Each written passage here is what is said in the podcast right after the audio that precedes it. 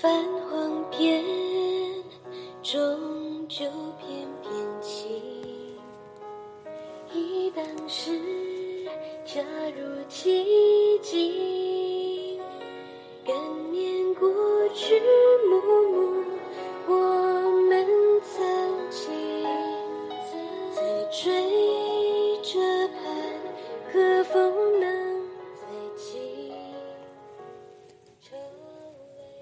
导师好，大家好，我是 Alice。进到超级生命密码系统学习后，第一个忏悔的对象就是老公。我们之前关系不太好，然而其实当初也是恋爱结婚的。我记得结婚前，朋友问我是怎么认识男朋友的，我很甜蜜的说是一见钟情哦。结婚后，又有人问我你是怎么认识老公的，我就很哀怨的回他说。而，不就夜报现前？很感叹，从佳偶变怨偶，从一见钟情到夜报现前，过程不过短短几年。后来我去做了前世今生催眠，在那当中，我知道了与老公的恩怨情仇，有他负我，也有我负他，而没有过关的课题，果真今世重演，非得要你过关才行。然而当时没有智慧，知道了过去式的恩怨，只是每况愈下。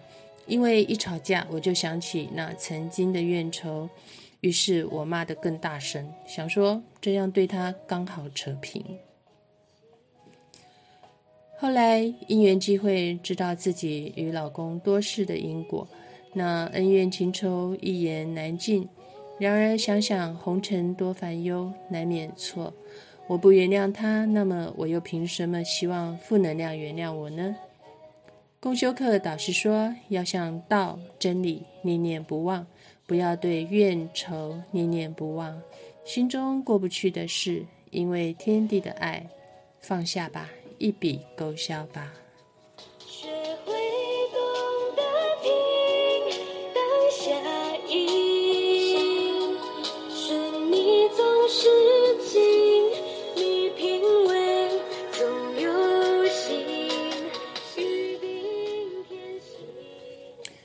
在《超级生活密码》第一百一十四页提到，有些人求助无门时，会想利用催眠一探前世今生的因因果果。但催眠不是万能的，若你的心态很乱、很弱，没有一颗理性的心，最好不要去催眠，因为一旦进入催眠状态，前世一幕幕呈现在眼前，好与坏全部都会加诸在你身上。当你无力处理时，可能会被逼疯，更不知道该怎么办。所以，催眠必须要视人而定。有自主能力时，催眠出来的境能够让你在当下解决问题；但如果没有解决，你带着这些画面，很可能会过得比之前更难过。当人为的力量无法解决时，求人不行，就祈求天地的祝福吧，不必浪费时间。因为诸多案例显示，运用心法比较好解决问题。确实。爱丽丝曾经运用导师书中教的玫瑰心法，以及超级生活密码第一百四十一页的化解夫妻情债的心法，有效哦。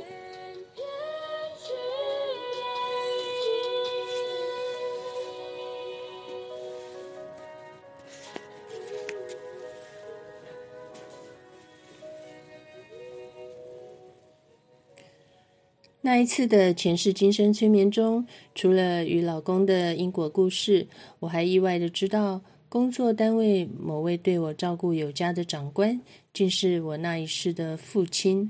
而那一世，我不到四十岁就因病离世了。他经历了白发人送黑发人之痛。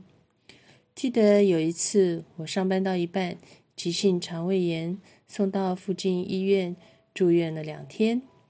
他上班前、中午休息、下班后都来看我，还不时问同事我的情况。那焦急担忧之情溢于言表。同事说他真的好关心、好担心你耶。现在懂了，也许灵魂记忆体中那一世他对我的担忧与哀伤始终还在吧？而最近连续两天梦到他，于是我在心法中向他忏悔，没照顾好身体，让他担忧了，也请他放下那曾经的不圆满记忆。我买了音乐会票，将功德回向给他，愿得圆满那一世的父子缘。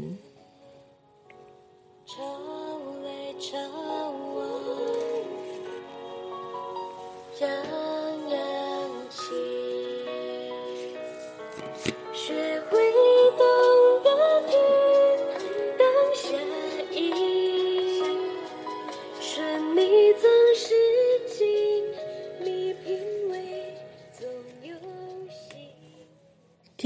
精选文章中有一篇吉隆坡佩莲的心得分享，念给你听。一月八号实修实练课程开始前播放的三首歌曲，越听越感动，尤其是第一首《点亮将相》。听到这首歌时，也到窗外对着太阳公公讲几句话，随后就继续听歌唱歌。三首歌曲后，就看到导师出现在荧幕上，心里很是感恩导师。导师开始授课时，时而会因为导师的幽默而哈哈笑，时而也会因为导师说的某些话语而触动内心深处，感动而落泪。从课程开始到结束，都觉得感动满满的。当中也给自己做了设定，要幸福永远，不可让自己一下子幸福，一下子人不人鬼不鬼的。因此，要在分秒间确保自己有一颗赤子之心，才能有具足的正量正气来拥抱幸福。对于导师将心、微笑、拥抱结合在一起讲解时，印象很是深刻。心不开，脸上除了没有笑容，就连双手也是紧紧抱在胸前的。这种状态怎么能拥抱幸福呢？这只会把幸福逼走啊！既然心会影响到个人的幸福指数，那就要好好的守护它，时时都要清除掉心里的杂质，好让自己能够打从心里笑出来，就如同在脸上挂上一颗元宝，人人见了都会心生欢喜哦。听着导师在课程中所教的妙招，觉得实际又好用。导师所讲的这些招数，都可以为自己逐渐迎向幸福的国度，就看自己愿不愿意运用到生活里面而已。我们要珍惜及善用导师所教授的法宝，因为这些都是可以让我们更快、更有效的拥抱幸福的人生。说真的，人人都想要拥抱幸福，但如果自身的逻辑观念不对，就容易和幸福擦肩而过。所以一整天下来，导师都把许多拥抱幸福的基本观念灌注于我们。但愿我们秒秒都在享受幸福，而不是在苦苦追寻幸福。感恩上了那么宝贵的一堂课。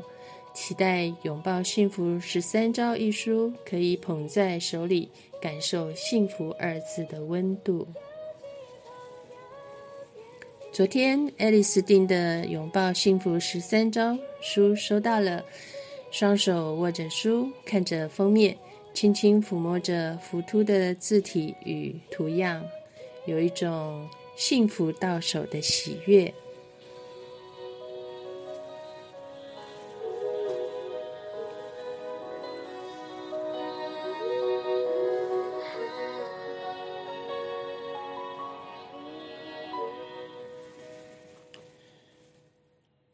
这首歌《片片情》，学会懂得听当下音，顺逆总是经，蜜品味总由心，预定甜心，细品浮萍，遥寄烹调甜听，蓦然回首，片片情。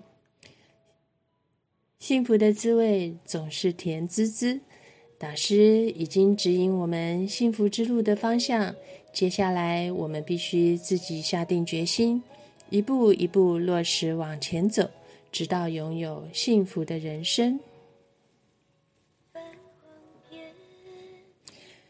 这是《爱丽丝超马奇缘》第六集播出，感谢您的聆听，感恩导师，感恩宇宙天地。